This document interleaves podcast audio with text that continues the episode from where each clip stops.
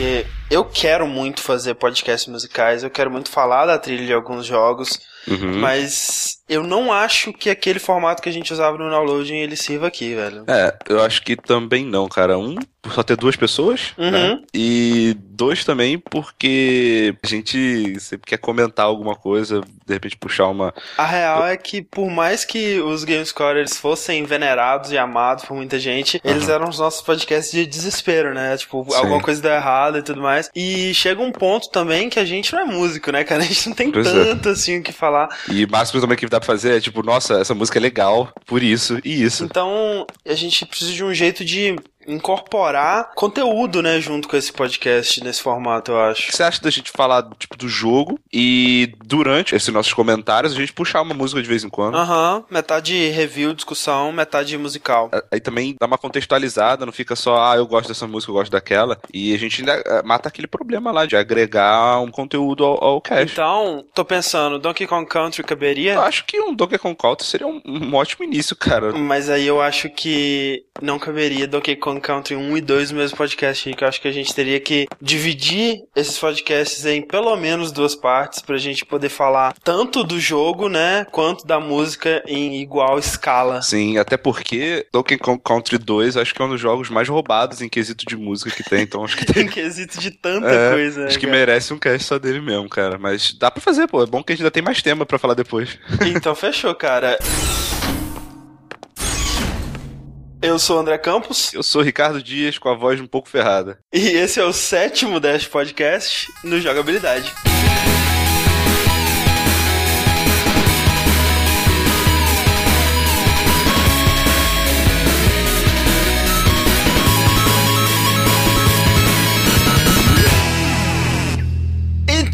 Vamos para os nossos e-mails e comentários acerca do podcast número 6 sobre reviews. Né? Exato. Esse podcast que, se eu não me engano, esse, minhas habilidades de álgebra também não me negam, foi o que a gente recebeu a maior quantidade de e-mails. Exatamente. E e-mails super relevantes, sabe? Pessoal discutindo mesmo, sabe? Levantando pontos que eu não pensei durante o cast. Palmas para todo mundo que participou das discussões nos comentários. Palmas para todo mundo que mandou e-mail. Vocês são o melhor público da internet, pelo amor de Deus. Sim, com certeza, cara. E o primeiro e-mail aqui é do Arthur Antunes Martins, de 25 anos, Rio Verde, Goiás. É, ele fala o seguinte: Essa briga do criador de conteúdo e o crítico é muito mais antiga do que o tempo dos videogames. O que eu vejo muitas vezes é que os críticos não levam em conta questões de desenvolvimento simplesmente por não conhecê-la. E isso irrita demais os desenvolvedores. Um exemplo clássico é reclamar dos gráficos de um jogo de mundo aberto, comparando eles com o de ambiente fechado. Exemplo, um crítico falar que Fallout 3 tem uns gráficos listos em comparação com Dead Space. Eu vi muita gente falando mal, por exemplo, dos gráficos de Dead Island, sem nem ao menos ter a noção da dificuldade de desenvolvimento. É, eu estava com você até você falar de Dead Island, mas vamos esperar o e-mail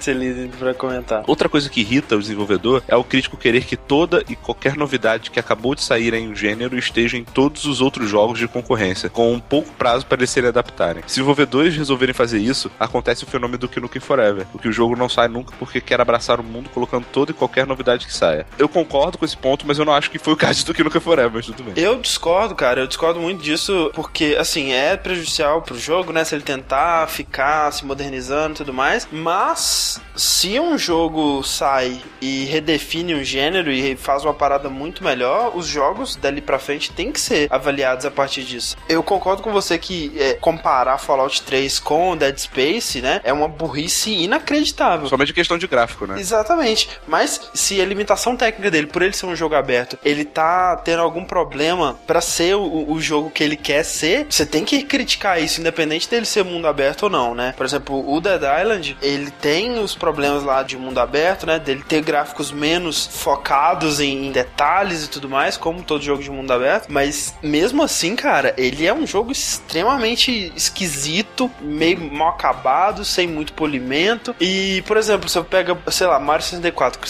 saiu em 96. Alguns meses depois saiu aquele Boobs 3D, que começou começou a ser produzido antes do Mario mostrar como é que você faz um jogo de plataforma em 3D. Não é por causa disso que a gente tem que falar, não, mas coitadinhos, eles não tinham visto É. o Mario ainda, né? Eles não podem ser avaliados desse jeito. Não, eles têm que ser avaliados. Pelo que são. Essa é aquela coisa, né? O critério do avaliador ele vai evoluindo junto com os padrões que ele vai encontrando. Sim. Uma coisa que eu vejo muita gente tendo necessidade é tentar defender a desenvolvedora, assim, É. criar desculpas pra eles, sabe? Isso. E é, eu sei que existem problemas, dificuldades e tal, mas é o papel deles superarem isso também. Justamente. Por exemplo, o Bashel tinha uma equipe limitadíssima, pouco investimento e fez um jogo muito bom. É, esse é sempre o contra-argumento, né, cara? Você vai defender um grupo pequeno, que nem ele, ele citou o caso dos caras do Outlive, né? Dos desenvolvedores brasileiros, que era aquele jogo de estratégia. É muito também o que que você quer fazer com o seu jogo, né? Naquela época talvez fosse um pouco mais difícil, porque não tinha esse espaço de jogos indie e tudo mais. Mas o Outlive, ele foi lançado pra ser um grande jogo de estratégia. Aham. E aí você falar que, poxa, mas os caras são brasileiros, eles eram uma equipe pequena, né? Poxa.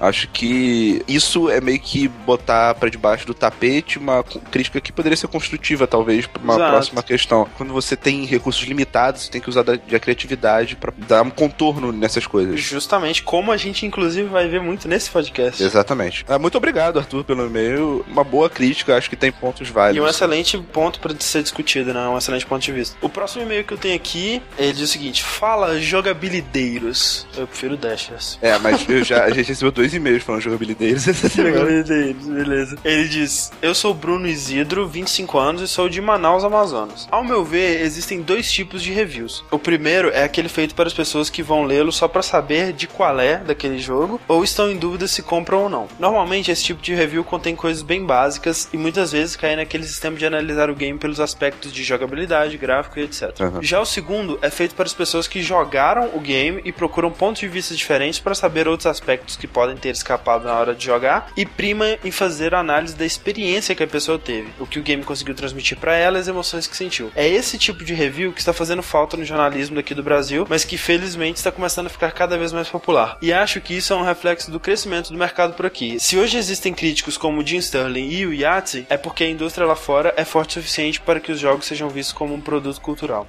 Bem, por fim, gostaria de fazer uma pergunta que senti falta no cast. Qual foi a melhor análise de games que vocês já leram, ouviram ou ouviram? Eu cito duas. A primeira é justamente o review do Infinity Blade que o Corraine comentou. Ele é da revista barra blog Killscreen e o link dele está aí embaixo. É, o, o, o Kaeli comentou sobre esse review, né? Só que ele não lembrou o nome da publicação que tinha feito. E é uma parada assustadoramente foda, cara. Sim, sim. É o meta review mesmo, né, cara? O Puta tá- que pariu. E o segundo ele cita a análise do Fábio Santana, né? Que ele fez de Zelda Ocarina of Time, onde ele adiciona elementos literários pra fazer o review ficar muito mais emocionante. É isso, espero que tenha acrescentado para o debate. Até a próxima. Qual que seria o seu review favorito, Rick? Você teria um? Cara, esse do Infinite Blade eu achei sensacional. E, assim, eu gosto muito de alguns reviews do Yahtzee. Mas, assim, é mais pela comédia mesmo, sabe? Eu vejo mais como entretenimento. Eu poderia citar talvez o review do jogo do 50 Cent, que chama 50 Cent Blood in the Sand do Aham. Giant Bomb, que além de ser muito engraçado, é um review genial, muito bem escrito, com pontos que me, me fazem ter vontade ainda de comprar esse jogo pra ver de qual é que é dele, assim. Nossa, sério? Parece ser muito divertido, mas eu diria que talvez o review que eu mais assisti foi justamente o review do Yachts de Sonic Unleashed. Pois é.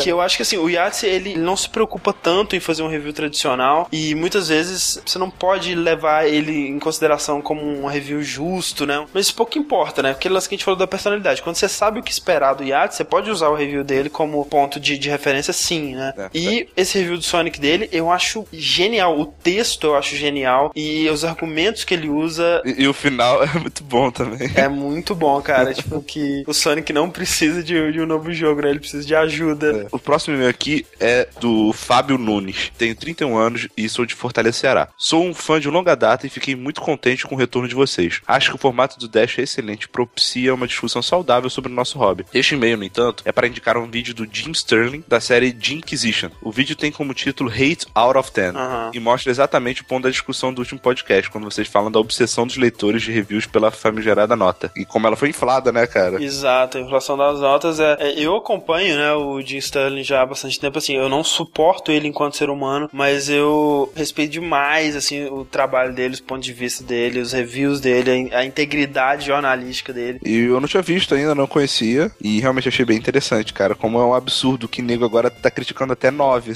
Sim, é, não, tipo, nove? Como assim? O que, que tem pra criticar com nove? é foda isso. E outro ponto, não querendo justificar as notas, mas algumas pessoas deram uma observação sobre que forma eles utilizam as notas e eu achei até interessante. Sim, inclusive a gente tem uma mensagem áudio aqui do Leonardo Polon que fala de alguns desses aspectos que você comentou. Vamos ouvir. Olá, Magin. Olá, Rick. É, meu nome é Leonardo Polon. Antes de tudo, é, obrigado pelo programa, a discussão foi ótima, eu não conheci o Caio, ele foi também foi bem divertido. Primeiro sobre as notas, acho sim que elas têm a sua utilidade no agregador, em sites como Metacritics, que é o seguinte, considerando que são sempre as mesmas pessoas fazendo os reviews, né, então dois jogos que saem numa época próxima, eu acho que eles podem ser comparados diretamente, as médias podem ser comparadas. Interessante que sejam médias porque se tiver algum troll, algum maluco, algum fanboy, alguém pago lá no meio, aquilo se dilui. Além disso, algo pessoal meu, Skyrim, eu não esperava nada desse jogo, nada, nada, nada. E quando saiu o review e eu vi que 70 sites estavam em média 95 pro jogo, eu tive, eu tive que pensar de novo, sabe? Por último, Extra Credits fez um episódio sobre o assunto que também é interessante. Eles concordam bastante com vocês, principalmente no ponto de você dos reviews precisarem ser comparativos, que eu não sei como não é algo muito óbvio. É isso. Eu agradeço a atenção. Uma boa semana. Ok, muito bom, muito obrigado, Leonardo. E esses foram os nossos e-mails, né? Pessoas muito inteligentes, muito bonitas, uhum. comentando e mandando e-mails. E mais uma vez esse podcast a gente vai falar sobre o primeiro Donkey Kong Country, né? Então essa é a primeira parte sobre essa série, né? A gente não sabe quantas partes vão ter ainda, provavelmente duas ou três, quem sabe. Vamos lá então para esse podcast semi-musical e semi... Review.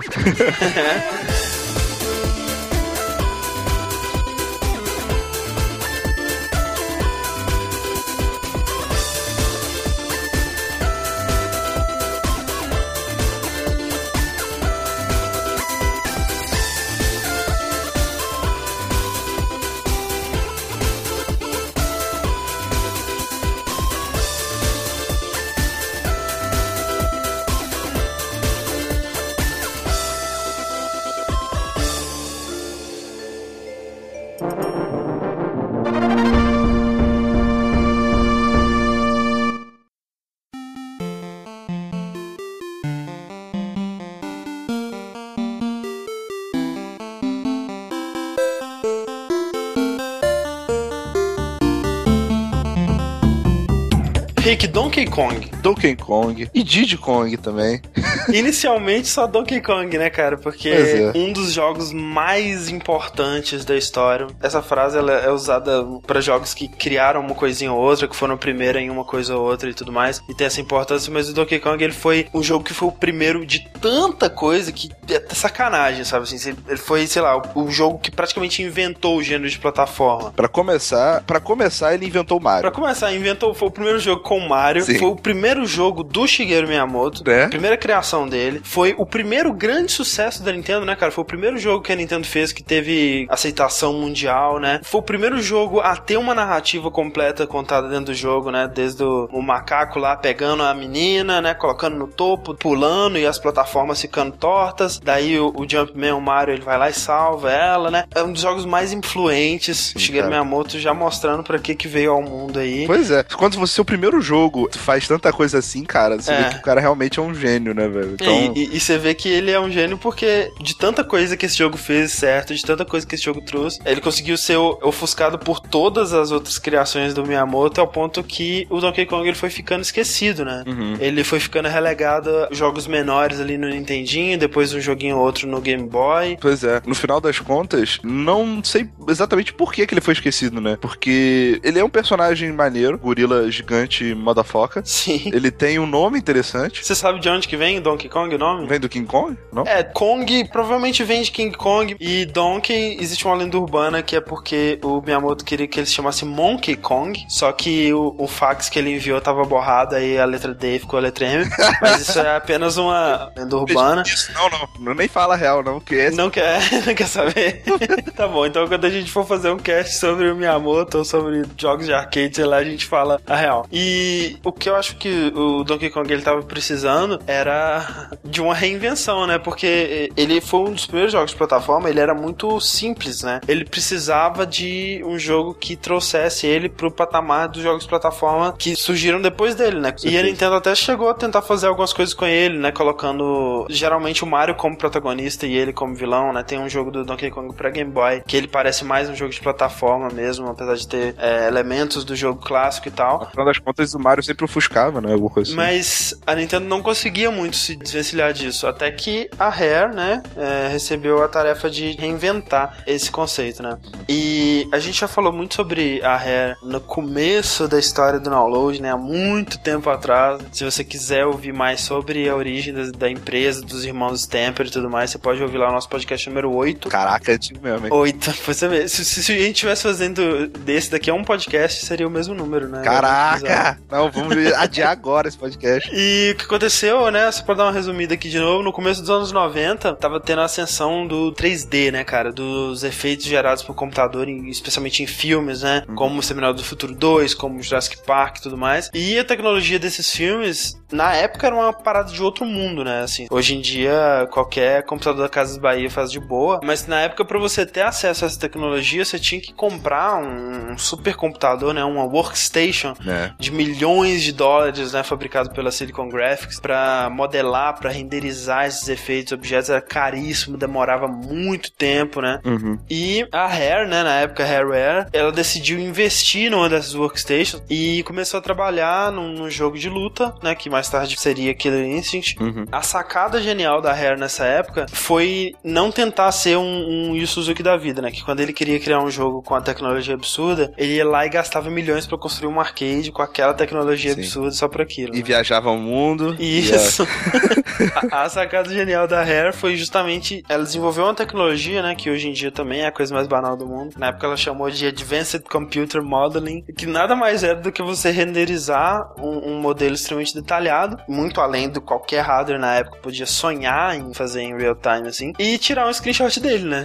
basicamente. E aí compactava isso pra paleta de cores do Super Nintendo e tava pronto, assim. E eles mostraram isso pra Nintendo na época, né? O presidente da Nintendo achou tão foda que eles compraram 25% da Rare e a partir daí ela se tornou uma das grandes parceiras da Nintendo até o final lá do GameCube, quando ela foi comprada pela Microsoft. E né? que não sabe o título. Cara, puta que pariu, né? Ela é, era, tri- era é muito, muito triste, cara. é muito é, é muito deprimente. ela, era- ela era muito foda, cara. Hoje em dia tá aí fazendo jogo de Kinect. Ai, ai. E aí eles foram discutindo lá com a Nintendo e eles mandaram a ideia assim, ah, a gente gosta muito de Donkey Kong, a gente tem umas ideias pra revitalizar eles. E aí a Nintendo aceitou, achou, ok, vamos ver o que vocês conseguem fazer aí com isso. E na época, né, velho, a SEGA, ela tava lançando lá o seu SEGA CD, né, falando assim, aí, a gente é radical pra caralho, compra esse trambolho aqui, olha, encaixa no seu Mega Drive, gráficos do futuro, e é radical. E aí a, a Nintendo, ela foi e falou assim, aí, quer ter gráficos do futuro? Só pegar o cartucho e colocar no seu Super Nintendo. What? Não, e, e mais que isso, né, velho? Não era só o gráfico, né? O jogo, né? A qualidade do jogo era muito além dos Super Sharks e Night Traps, né? Aqueles jogos horrorosos lá de FMV com atores. É, o gráfico do futuro. É real. É, e pra isso eles fizeram, né, que- o que na época era, o- era o maior cartucho de Super Nintendo que existia. Tem um, um vídeo que eles lançaram junto com a Nintendo Power na época, que deve ser a coisa mais anos 90 que eu já vi, mostrando o cartucho assim, né, e falando, não, é porque esse cartucho aqui é o primeiro cartucho de 32 megas, o maior cartucho de todos os tempos, assim, caralho. Existem eh, alguns boatos, né, de que o Miyamoto, ele acha Donkey Kong Country uma, uma aberração, né, que meio que destruíram o bebê dele, assim. Sério? E é meio compreensível até, né? Você imagina, por exemplo, sei lá, se em dia pegar assim, vamos supor, Battletoads, que é uma franquia que tem muito amor, assim, só que tá, completamente esquecida, tá completamente no limbo e tudo mais. Fizesse um RPG. É, né? Eles fazem um novo jogo, sei lá, assim. Aí, lembra desses sapos idiotas? Eles não são nada, olha uns novos Battletoads. Ah, saquei. Porque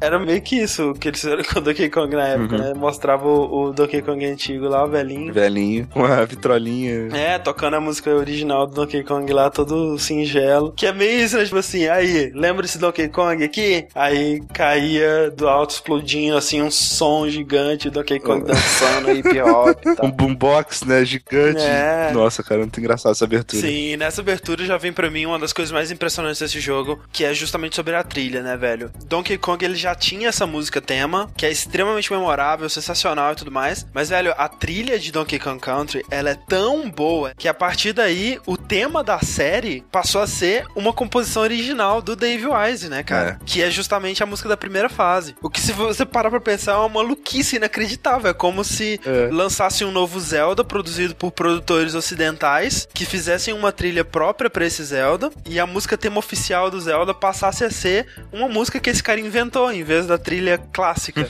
e isso falando do jogo da Nintendo, né, cara? Que historicamente é super controladora com esse tipo de coisa. Tanto que inicialmente eles iam trazer os caras lá da Nintendo, uhum. mas ele fez essa música, né, meio que assim como alguma coisa para colocar lá enquanto não tinha nada. Sim. E todo mundo achou tão foda que ele foi chamado para fazer a trilha inteira do jogo, né? Então essa foi a música que meio que mostrou para todo mundo que ele conseguiria fazer a trilha do Donkey Kong. Assim, eu não tenho dúvida que os compositores da Nintendo também fariam um bom trabalho, até porque a Nintendo tem um histórico fantástico de música tema, mas eu acho que o Dave Wise ele, ele conseguiu provar que era capaz, né, cara? Porra, realmente esse cara conseguiu passar numa música o que que é Donkey Kong, né? Então acho que seria sim, ideal sim. deixar ele conduzir essa produção. A primeira fase, ela meio que cai naquela parada do Sonic, sabe? Onde a primeira fase, assim, ela é uma das mais impressionantes. Sim, pela quantidade incrível de poder que você se sente, porque tem muita coisa bom, muita coisa acontecendo, está sendo apresentada de uma vez só. Ela tem uma batida muito floresta mesmo. Isso, muito bem é, tribal, né? Bem tribal, que começa baixinho, vai crescendo, aí daqui a pouco começa um baixo, bom, bom, muito foda. Uhum. Um ritmo maneiríssimo, bem é, tropical mesmo, e seta bem o tom do jogo, sabe?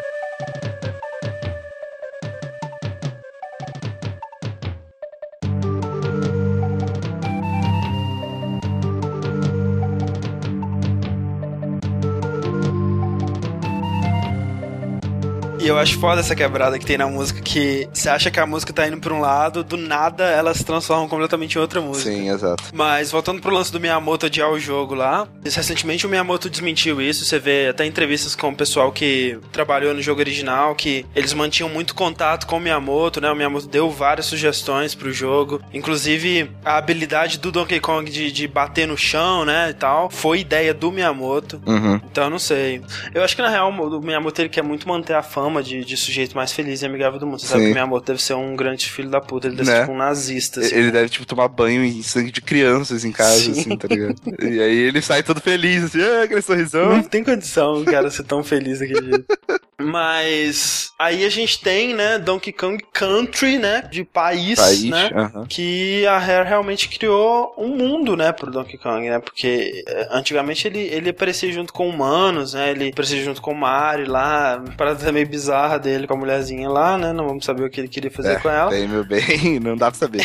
e criaram um mundinho, né, pro Donkey Kong, né, uma ilha, né, um país com uma série de, de aliados, né, de inimigos próprios e tudo é. mais mais. Mas assim, eu acho que aquela ilha, é, ela fica no Triângulo das Bermudas, cara, porque ela tem um clima em cada ponto é. da ilha, sabe? Sim, é, é muito sim. bizarro essa porra. Quando a Rare tava criando esses personagens, né, ela fez lá o Donkey Kong, óbvio, né? E aí, vamos colocar um parceiro pro Donkey Kong, quem, né? Se não o Donkey Kong Jr., né? Que é o, o, filho do Donkey Kong que tinha aparecido em, em, vários outros jogos. Inclusive no Mario Kart do Super Nintendo, ele é aquele macaco de camiseta, né? Ele uhum. sempre aparece com a camiseta só, branca. Só, só que ele é mais bebezinho, né? É, é Só que aí, quando a, a Rare fez o redesign, né? Fez ele como um macaquinho menor, assim, de boné, camiseta vermelha. A Nintendo, ela não gostou, né? Do design novo e falou: olha, ou vocês criam um novo personagem ou vocês mudam o design dele para refletir melhor o, o Donkey Kong Jr. original. E aí que eles meio que tiveram essa ideia de fazer personagens novos, né? Fazer uma nova família. Criaram o Diddy Kong para ser um, um, sobrinho, né? Um, um amigo lá do Donkey Kong. É. Até, acho que até uma espécie de macaco diferente, talvez. Sim, sim, né? Ele tem meio que aquela relação meio que da Sakura com o Ryu ou do Shingo com o Kyo no King of Fighters, assim, que é tipo de tentar ser aquele cara, de uh -huh. ser fã dele. Uh -huh. e... e... o Donkey Kong, né, cara? Que é, lembra bastante do Donkey Kong Jr., só que gravatado. Sim, é, a, a, gravata ela, ela já tinha aparecido no jogo de Game Boy, né? Hum. Só que tem o Cranky Kong, que é o velhinho, que no jogo você vê que ele é o Donkey Kong original, né? Ele é o, o cara que Sim. lutou contra o Mario lá, que perdeu. Exatamente, que sequestrou a Pauline lá, a mulherzinha. Inclusive ele é um dos melhores personagens, né, cara? Porque ele tá sempre reclamando, tá sempre falando é. lá no meu tempo, isso. É, então. eu, eu faria melhor que você, é. não sei o quê. Muito engraçado, meu. Então, assim, parece que o Donkey Kong que a gente tem no jogo, protagonista, ele é um neto desse Cranky Kong. Hum. Então, na real, ele é filho do Donkey Kong Jr. Ah, ele, é, ele é filho de um grande piloto de kart. Exatamente, renomado piloto de kart. Mais ou menos essa que é a linhagem. linhagem. E além desses, né, tem a Candy, que é a namorada do Donkey Kong. Mas que manda beijinho pro Diddy Kong também. Manda beijinho pra todo mundo, deixa todo mundo entrar no barril dela, que é o save point. E tem também o Funk Kong, né? Que é o macaco mais legal Sim, de todos os tempos. é o surfista. uhum. Só nisso eu já quero puxar uma música já. Uhum. Uma das melhores músicas do jogo pra mim. o André, ele, ele, quis que eu mudasse a música, mas eu não vou mudar. É porque essa música, na real, a única coisa que é legal que ela tem é aqueles gritos, né, de Naruto. É, são dois pontos. Eu tenho outra coisa legal nessa música. Ela tem o grito ah. do Naruto, logo no início, e ela tem um grito Michael Jackson no, no meio da música. ela é muito foda, eu acho a batida dela muito legal. Ela é bem moderninha, assim. Até porque o funk, ele tem essa aparência moderninha dos anos 90, sim, né? De sim, é. você usar bandana, Na época era super moderno. e prancha de surf. Vamos ouvir então.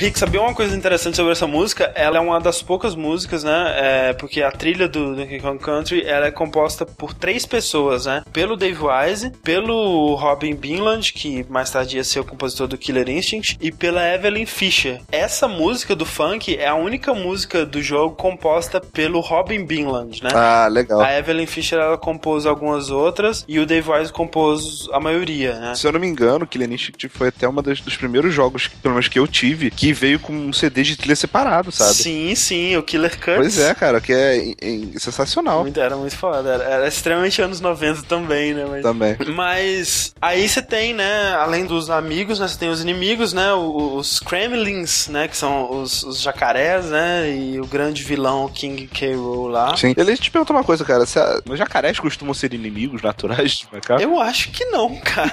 acho que não tem nada a ver. Eu acho que eles devem ter tentado pensar em algum inimigo que teria uma aparência ameaçadora, né? Aí eles pensaram em tatus e castores também. É. Super ameaçadores. E, e abelhas, né? Malditas. E, e aí, assim, você tem esse plot bem simples, né? Que é o Donkey Kong um dia acorda e vê que todas as bananas dele foram roubadas, né? Por que que eles queriam as bananas do Donkey Kong? Eu jamais sabia. Eu, eu tenho uma teoria. Na verdade, foi o Mario que pagou pros Kremlins roubarem as Ah, bananas. olha aí. Vingança, sabe? Tanto que, se vocês repararem, os Kremlins são piratas, sabe? Foi pago, sabe? Pra rolar esse, esse assalto, esse furto. Ou então, os Kremlins eles estavam precisando de mais fibra, né, na dieta. É, tipo. E, aí, além dos Kremlins e dos macacos, tem os animais de ajuda, né? Que em todos os jogos eles também vão adicionando mais e mais, eles vão tendo mais destaque. Aham. Mas Rick, vamos supor que eu tenha nascido em 1998, que o meu único contato com Donkey Kong seja, sei lá, Donkey Konga. É. Do que que se trata o jogo? Cara, esse jogo ele tem um overworld parecido com os do Mario. Aham, o mapa do mundo, né? Né? É, você vai passando de fase em fase. As fases são temáticas. Sim. Primeiras fases você tá na, na floresta, mais densa e tal. Depois você vai pra uma fase de fundo do mar, fase do gelo, fase dentro de uma mina. Então, assim, tem cenários bem diferentes. Mas basicamente é uma, é uma plataforma. Com um plot twist, né? Porque mesmo quando você joga de um, você tá controlando dois personagens. É, ele tem uma estrutura bem interessante que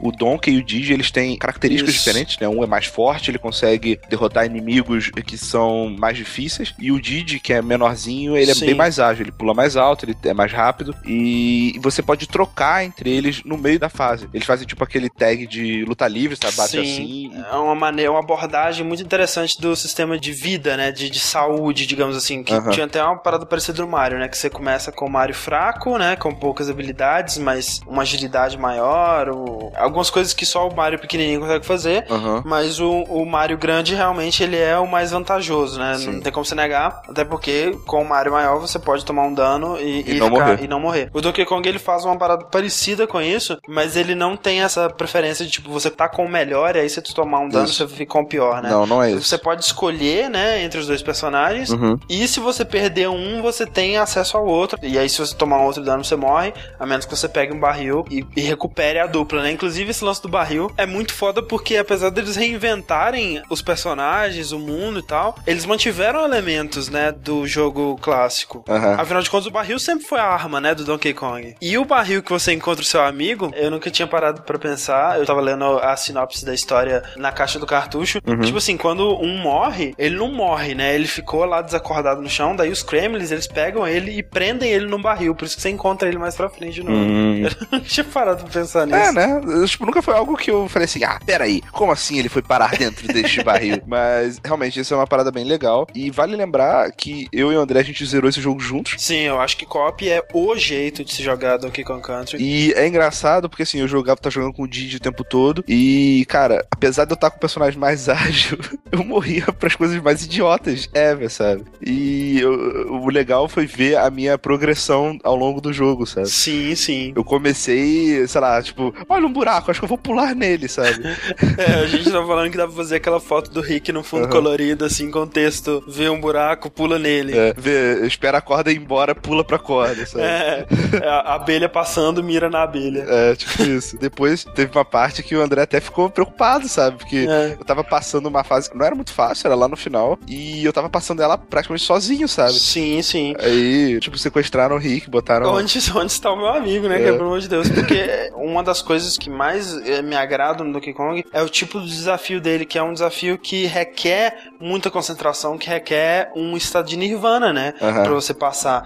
E é um dos jogos que conseguem tirar isso de mim com mais facilidade. É um dos jogos que eu mais me vejo, assim, fazendo as paradas sem pensar, reagindo por reflexo, assim. Eu acho isso muito, muito É foda. muito legal mesmo. Você se sente fodão depois, sabe? E outra coisa legal desse co-op é que justamente quando o macaco morre, a tela pisca por alguns instantes até o, o outro jogador tomar o controle. E no ar, de onde o, o seu amigo morreu, você tem como dar mais um pulo.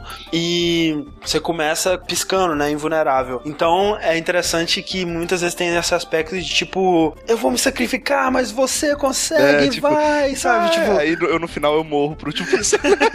mas é muito foda, sabe? Esse, esse lance, tipo assim, cara, eu consegui chegar até aqui, vai, agora é com você. É muito legal. E uma coisa que eu achei legal também é que quando você tá jogando e não tá na sua vez, né? Você reveza, né? Sim. Se você foi o último a morrer, quem começa a fase é o outro. Quando o André tava jogando, eu ficava me imaginando jogando. Então é como se eu estivesse treinando a fase duas vezes. Principalmente nos chefes que tem padrões, né? Que a gente Isso. tem que lembrar e tal. Então é- é, facilita ter uma pessoa de fora, tá? E aí, assim, a dinâmica do jogo, né? Como o Rick disse, são essas fases divididas pelos mundos, né? Muitos bônus escondidos nas fases em paredes quebráveis. Uhum. Sim. Muitos atalhos pelas fases também, que você tem que, às Sim. vezes, dar um, um, um salto de fé, assim, né? Ou então seguir a lição de vida, né? Que é sempre siga as bananas. Sim, cara, elas vão te levar pro local secreto pelo caminho caminho seguro e tal. Donkey Kong 1 foi literalmente uma escola pra Rare, né? Porque Sim. eles testaram várias coisas, algumas não deram certo, né? Algumas evoluíram para outras coisas. As que deram certo apareceram de uma forma muito mais elaborada no 2 e no 3. Você vê que no 1 eles queriam muito essas paradas de fase bônus, né? De segredos, que é ótimo, né? Que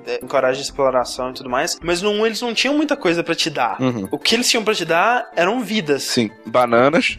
É, bananas davam vidas. Que no o, final vira vida. É, é, o Kong, né? Que você pega pela fase vira vida. Nas fases bônus, muitas vezes você tá pegando aqueles tokens dos animais, né? Uhum. Que quando você pega três, você vai pra uma fase bônus que você pega vida. Sim. E você joga tudo isso pelo lixo quando você faz o bug para ficar com 99 vidas. Claro, então. quem não faz, né? Aquele na primeira fase do templo que você atrai o grandão pro canto e escorrega pela plataforma com o Didi e fica quicando nele. Porque, cara, é, é, é foda. Porque, primeiro, quando você salva o jogo e sai do jogo e volta, ele começa você de novo com cinco vidas padrões. Né? Você perde todas as vezes que você acumulou. É, ou seja, se você jogou lealmente e ganhou, sei lá, 50 vidas, se você parar de jogar, você vai voltar pra cima. Então, eu acho justo fazer. Mas assim, esse lance dos bônus, né? Mas nos outros Donkey Kongs eles adicionaram, né? As moedas de bônus, as moedas DK, o Lost World, né? Que você precisava das moedas e tudo mais. Então, é uma coisa que eles aprenderam no 1, né? Sim. Outras coisas que eles aprenderam no 1, você vê que, apesar de na parte do gameplay ele ser suficientemente polido, né? Você não tem muitos bugs, esse tipo de coisa assim. Você vê que uns seis meses a mais de desenvolvimento teriam beneficiado muito do Donkey Kong. Sim, porque certeza.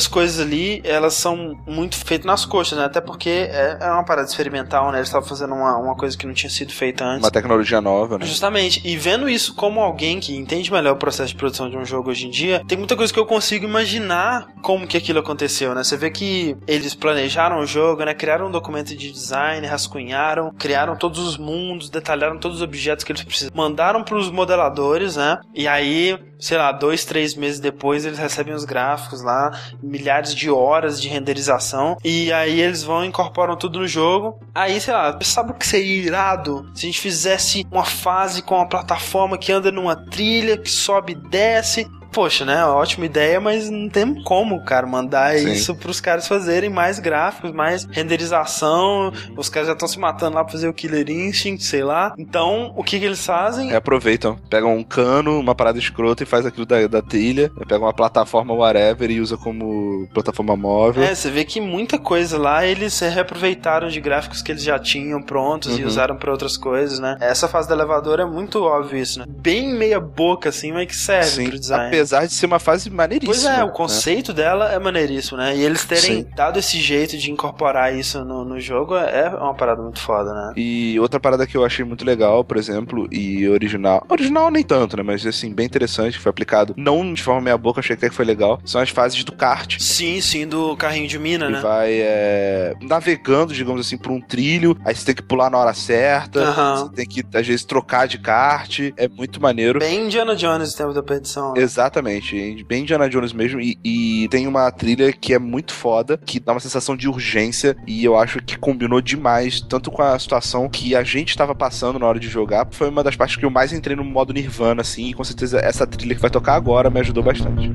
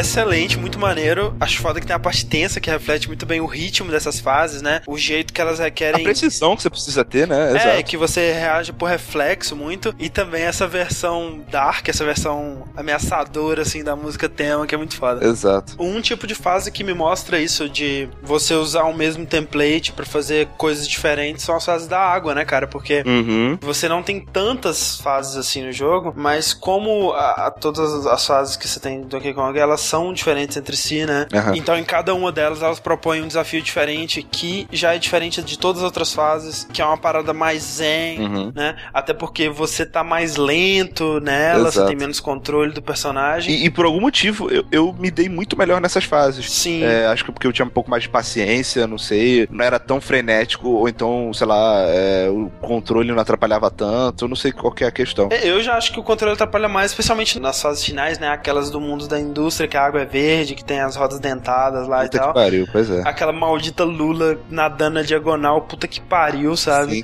Não, e é aquele maldito peixe escroto piranha que aparece no final. É, caralho. Que normalmente quando você tá chegando no final das fases, aparece uma plaquinha, uma seta, é, indicando, tipo, olha só, você deve estar provavelmente no último desafio da fase. Você passando daqui, você vai chegar na plaquinha do exit, né? Que é a saída, Isso. e você vai terminar a fase. Beleza, né? Aí eles jogam com isso, porque nessa fase da água aparece essa setinha e tem duas rodas dentadas, assim, fazendo tipo gol. E você fica empolgado e tu vai com tudo dentro da roda dentada, assim, passando pelo meio dela. Sim. Aí vem uma piranha, assim, toda troll face, E tá ela, ligado? e ela vem muito rápida, né, cara? Isso é uma parada interessante. É um desafio muito específico que o Donkey Kong proporciona que eu, apesar dele ser um jogo de plataforma, né? Apesar de ter se inspirado em tantos jogos de plataforma, ele tem um desafio muito específico que é aquele lance assim: a estrutura das fases ela é muito consistente, né? Toda fase começa, te apresenta um desafio, né? Essa geralmente é a parte mais de boa da fase. Aí você encontra o barril estrelado, que é o É, que é o checkpoint. checkpoint. E dali pra frente é a parte difícil da fase, né? E você sabe disso e você sabe que quando você vê a seta, você tá chegando perto do final, né? Então as fases elas são construídas de uma forma muito inteligente, né? Que você tá sempre tentando chegar no próximo marco, assim, da fase, né? Ou no barril estrelado, porque, pô, pelo menos aqui, se eu conseguir chegar, eu continuo daqui. E aí depois quando você vê a seta, pô, tava perto do final, se eu me esforçar um pouco mais eu consigo. Sim. E uma parada muito foda também da fase da água é que ela mostra um dos aspectos que tornam pra mim a trilha de Donkey Kong Country uma das melhores trilhas de todos os tempos, que ela não soa como chiptune, né, cara? Ela Não, você vê que ela, assim, ela é feita no hardware do Super Nintendo. Não é aquela parada extremamente de qualidade, assim, especialmente se eu for ouvir hoje, assim, é, é- é bem sintetizador, né, de baixa qualidade até. Mas pra aquilo tá rodando no Super Nintendo é uma parada inacreditável, né? E- Não, e sim, por mais que as limitações de hardware, você reconhece uma música quando ela é boa, sabe? A melodia dela te Sim, cativa sim. e gruda na sua cabeça. Então, não é querendo justificar, sabe? A música é boa. Se eles fizessem a versão orquestrada dela, Com certeza. você vê com que é certeza. foda, sabe? Não, e nesse aspecto é muito impressionante porque ao mesmo tempo que o Donkey Kong ele, ele trouxe essa revolução gráfica, Uhum. eles conseguiram espaço naquele cartucho pra colocar uma revolução sonora também, né? Um som que acompanhasse Sim. esse pulo gráfico, né? Justamente porque eles misturavam junto com o chiptune, eles misturavam samples, né, de sons de instrumentos de re- reais, né, ou de sintetizadores, de percussão real, de elementos da natureza junto da música. E a parada foda é que assim, o chip de som do Super Nintendo, ele tinha 64K de RAM pra usar na parte do áudio, né? Tanto pra decodificar os sons em MIDI, quanto pra usar samples nisso, né? O que limitava bastante a quantidade de samples que você podia usar no Super Nintendo. E a maioria dos músicos, o que eles faziam? Eles compunham lá no teclado, transformavam essa trilha num arquivo de MIDI que mostra pro chip do Super Nintendo quais notas que ele vai tocar, quando que ele vai tocar, com que som que ele vai tocar essas notas, né? Dentro da capacidade dele. E isso já puxava uma memória sinistra desse 64K, né? Essa, decodificação do MIDI. O que o Dave Wise fez para reservar o máximo possível desse 64K pros samples foi não usar MIDI. Ele falava direto com o chip do Super Nintendo. Ele programou as notas direto no hexadecimal. Ele programou, é, tipo assim, na raça. Porque o problema do MIDI é que ele tem que ser decodificado dentro do, do cartucho. Isso. Ele já entregou decodificada a parada, entendeu? Ele fez na E mão. aí sobrou bastante espaço para ele usar esses sons, né, personalizados. Bastante, né? É, em comparação, né? Então. E pra mim a melhor música da trilha do Donkey Kong Country, uma música que mostra muito bem a complexidade sonora dele, é a Aquatic Ambience, que é a música da água. Os instrumentos dela parecem que estão em eco e dão meio que essa sensação de debaixo d'água e tal, é muito foda.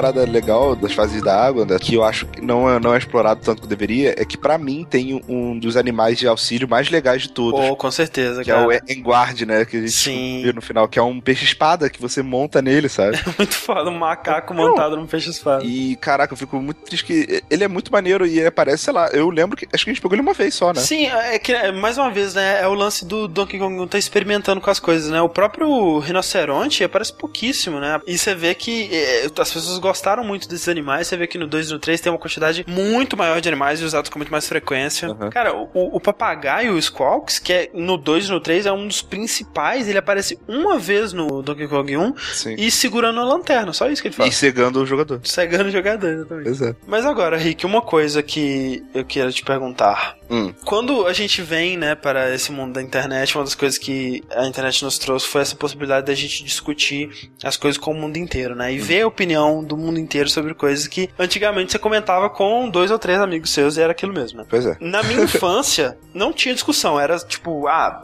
2 mais 2 igual a 4, Donkey Kong Country é um dos melhores jogos de plataforma que existem, fim de papo. A verdade universal. Sim. Na internet, eu vi, assim, eu vejo isso muito hoje em dia ainda, que existem focos, né, alarmantemente grandes, de pessoas que acham que Donkey Kong Country é um jogo overrated, né, que é um jogo que impressionou na época pelos gráficos, pelas músicas, Uhum. né, que trouxe uma parada muito além do que o Super Nintendo tinha mostrado até então, mas que é um jogo competente no máximo, né, sem nada demais, assim, que as pessoas foram cegadas pelos visuais. Você acha que ele não é nada além desses gráficos e da música? Primeiro, cara, eu acho que quem fala isso também que sendo um pouco prepotente, né? Tipo, ah, tirando os gráficos maravilhosos, a música interessante, as inovações que ninguém nunca fez antes, ele não é um jogo muito É bom, sabe? verdade. Tipo, porra, what the fuck, sabe? O que, que você É quer? porque, na, na real, se você coloca a música lá de, de Nintendinho, você coloca uns gráficos lá, pixel art normal, Super Mario. Tira, tira os, os animais, tira. Não, tira- podia ter os animais, mas vamos supor que os animais eles fossem tudo no gráfico de- do Super Mario World, digamos assim. Ele seria um jogo de plataforma, pelo menos na superfície, ele seria um jogo de plataforma normal, né? Assim. Ou, ou você acha que não? Ah, cara, eu acho que isso é muito relativo, porque o que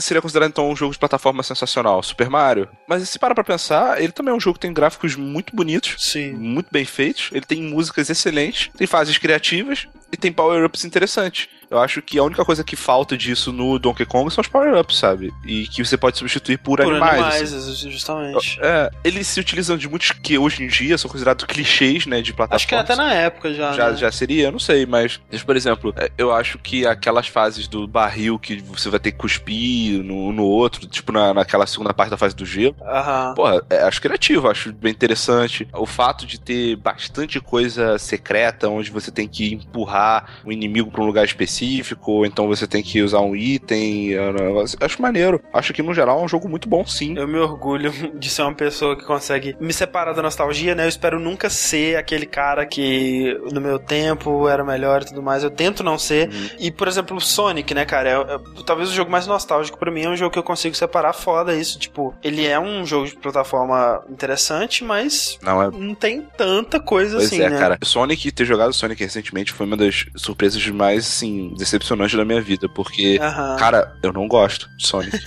É, não, acho- sério, cara, eu não gosto de Sonic. É, não, eu acho o 1 eu realmente não gosto também. O 2 eu ainda acho que tem seus fatores de, de redenção, assim. Acho que ele é um, um jogo de plataforma bom, né? Passável. Uhum. Mas assim, sempre que eu rejogo o Donkey Kong Country, eu fico com essa pulga atrás da orelha. Será, cara? Será que eu tô sendo levado pela nostalgia? Será que, tipo, o que tá me fazendo gostar desse jogo é as minhas memórias de como que isso era impressionante, né? Do eu e meu primo lá jogando pra caralho Donkey Kong Country até a TV ficar preta e branca. Então você pode ficar tranquilo, porque eu não tenho essa ligação tão grande com Donkey Kong, eu não tenho essa nostalgia, e eu acho um jogo bom sim. Dessa vez que a gente jogou, eu tentei muito, assim, é tentar racionalizar o que que me atrai em Donkey Kong. E eu acho que eu consegui, assim, é, em três pontos. Primeiro, pra mim, atmosfera, assim, do jogo. Eu acho que, especialmente em jogos dessa época, é muito raro, é, especialmente em plataformas, você tinha isso muito em RPGs e tal, você conseguir criar uma imersão tão grande, assim, no mundo do jogo, né? Que, claro, muito ajudado pelos gráficos, pela música e tal, mas acho que mais que isso pela consistência, né, do design do jogo. Uhum. Que nem o Rick já falou, cada mundo, né, ele evoca um,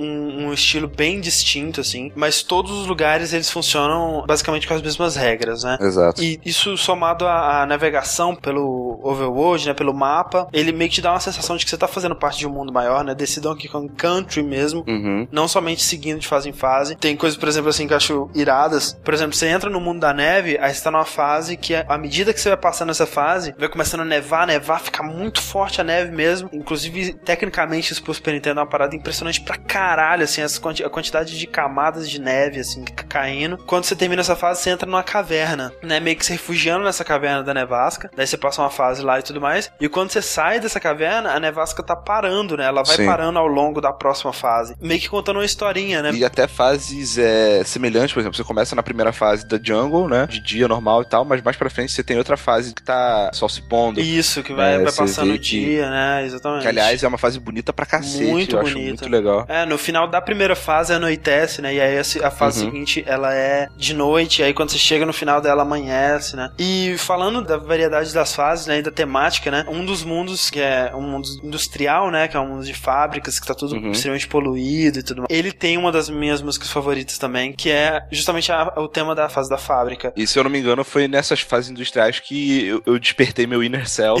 Isso. e comecei a jogar bem, sabe? foi, foi impressionante, cara. O Rick, ele quase passou a fase inteira de uma vez, assim. Sei lá, na fase anterior eu tinha morrido pro esquilo que, É. sabe, dando O encameramento. Tatu era o o pior inimigo do Rick, cara. Sim, cara, o tatu era, era. Cara, como eu odeio o tatu, cara. Eu gosto muito dessa música, ela tem essa batida bem eletrônica, bem industrial. Ela também tem uma melodia muito bonita, assim. Então vamos escutar Fear Factory.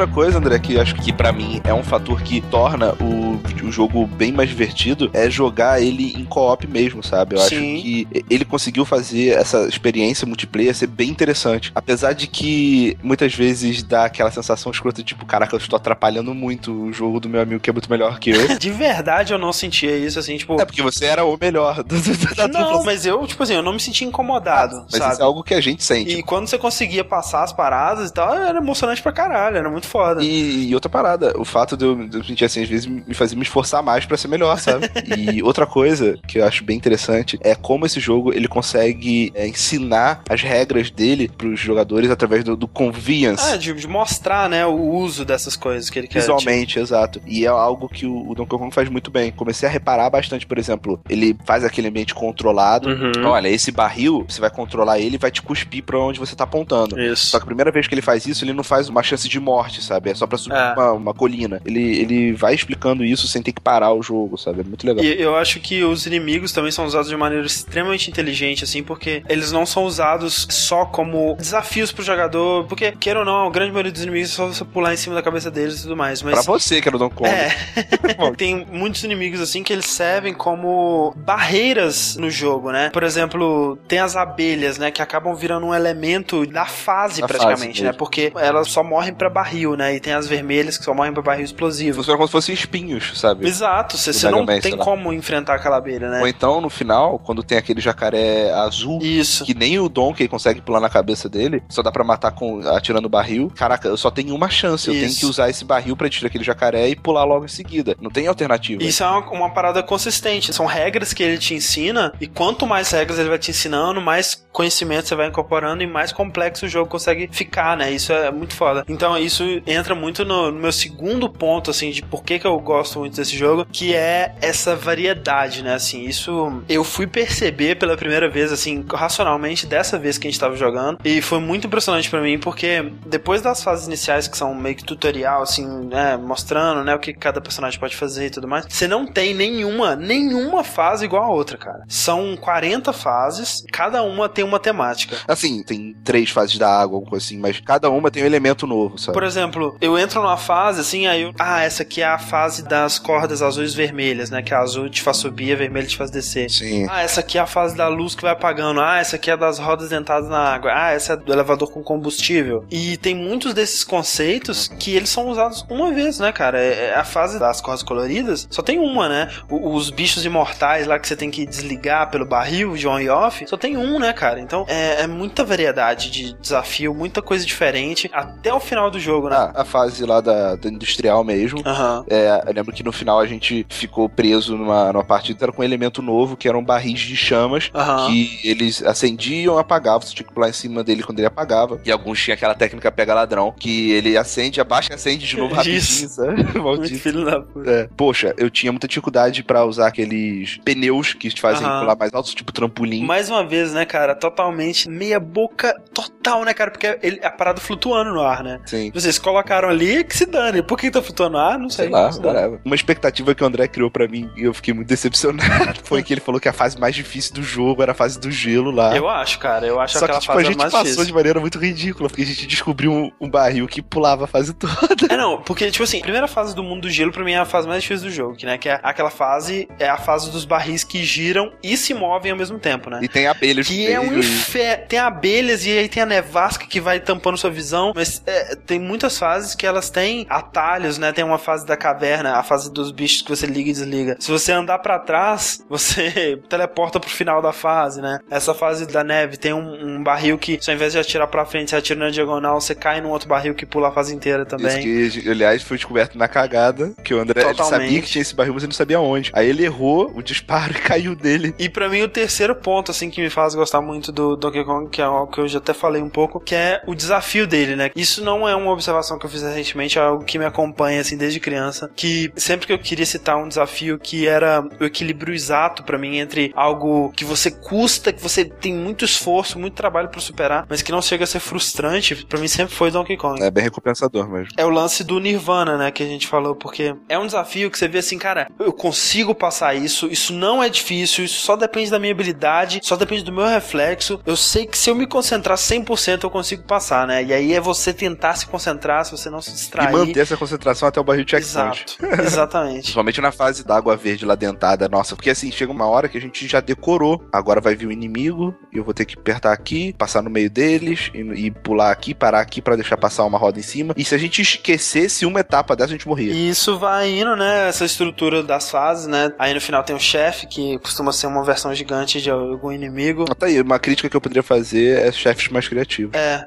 que, que tem bastante nos, nos outros, né? Pois é. Até se chegar no chefe final, né? Que tem outra coisa que é essa parada da consistência que eu acho muito foda, que você vai pro navio, né? E você vê a ilha que você tava lá no fundo, assim. Isso. E aí tem o chefe, né? Que é o King K. Rool. E tem a minha segunda música favorita do Donkey Kong 1, que é a música tema dessa batalha. Como você depende do timing dele, a música pode ser encaixada com isso, né? Então a parte calminha da música, ela começa nessa primeira fase. E quando começa a cair as bolas de canhão, quando ele começa a pular, começa a ficar mais rápido, a música ela toma uma, uma- uma parte mais pesada, uma parte mais ameaçadora. Muito foda, por sinal. Uma coisa legal sobre esse boss aí é que ele tem um final fake É, dos créditos com É. K, os pessoas responsáveis pelo desenvolvimento, os, os vilões do jogo. O André ele não me avisou que isso aconteceria. eu não lembrei, cara. Tinha muito tempo que eu não, não jogava Donkey Kong 1. E eu tinha conseguido dar a última bundada na cabeça dele, ele tinha caído, eu falei, caraca, zerei, porra! é!" Aí o bicho levanta, pum, me mata, sabe? E aí quando você mata ele é bem legal, é bem gratificante, né? Ele, ele tem aquela parte dos créditos que tem em todos também, que ele te mostra o nome de todos os personagens, né? O que é muito legal, cara. Ah, não, e, e esses nomes eles ficam muito comigo. Até hoje eu lembro o nome de, de alguns inimigos que chamam atenção, tipo as abelhas são Zingers, né? Tem a, o bicho mais legal de todos os Donkey Kongs, que é a, a aranha com tênis, chama Skitter. Skitter. Inclusive, Rick, eu estou muito animado a gente ter feito esse podcast, porque mais uma vez, o próximo podcast musical que a gente vai fazer, a gente vai falar de Donkey Kong Country 2 e eu vou poder falar sobre como ele tem a melhor trilha de todos os tempos e como ele é o melhor jogo de plataforma já feito na história. Beleza, fico aguardando pra esse dia. Atualmente, eu acho que a melhor trilha de todos os tempos é do Mega Man 2. Eu discordo, mas eu aceito Sim. sua opinião. Eu acho que o fato da gente discordar é simplesmente pelo gosto, de repente, musical, não sei. Sim. E sobre o melhor jogo de plataforma de todos os tempos, eu não sei. Eu joguei Donkey Kong 2 há muito tempo. Joguei mais do que o primeiro, com certeza, mas eu não lembro muito bem Aham. também. Tem que jogar de novo e a gente vê. É, eu acho que você vai ver, quando a gente jogar o Donkey Kong 2, vai ver. Eu espero, né? Porque na minha memória, ele é um salto enorme em comparação ao primeiro. Somente E dificuldade. eu espero que isso se mantenha, especialmente em dificuldade. Então, mandem pra gente suas experiências com Donkey Kong 1. Se vocês acham, né, que ele é overrated, que, né, que ele só é nostalgia, ou se você acha que ele é mais do que só nostalgia. Outras sugestões de jogos que a gente possa falar sobre o jogo e sobre a trilha no mesmo podcast. Aproveitando que tá no final do cast, eu tenho que vai combinar um comentário Ah. que nos créditos reais, né, do jogo, Ah, a é? gente riu bastante. As pessoas, eles, eles abreviavam o primeiro nome todo, sabe? Parecia que tava com vergonha, né? É, com vergonha, tipo, tinha lá, S Miyamoto, sabe? É, S. Miyamoto, The Wise, Deu mais. T e C Stamper. É, tipo, Como assim? Caraca, sabe? Um abraço do R Dias. E do A Campus. Até o próximo Dash Podcast fiquem com Gangplank Galleon.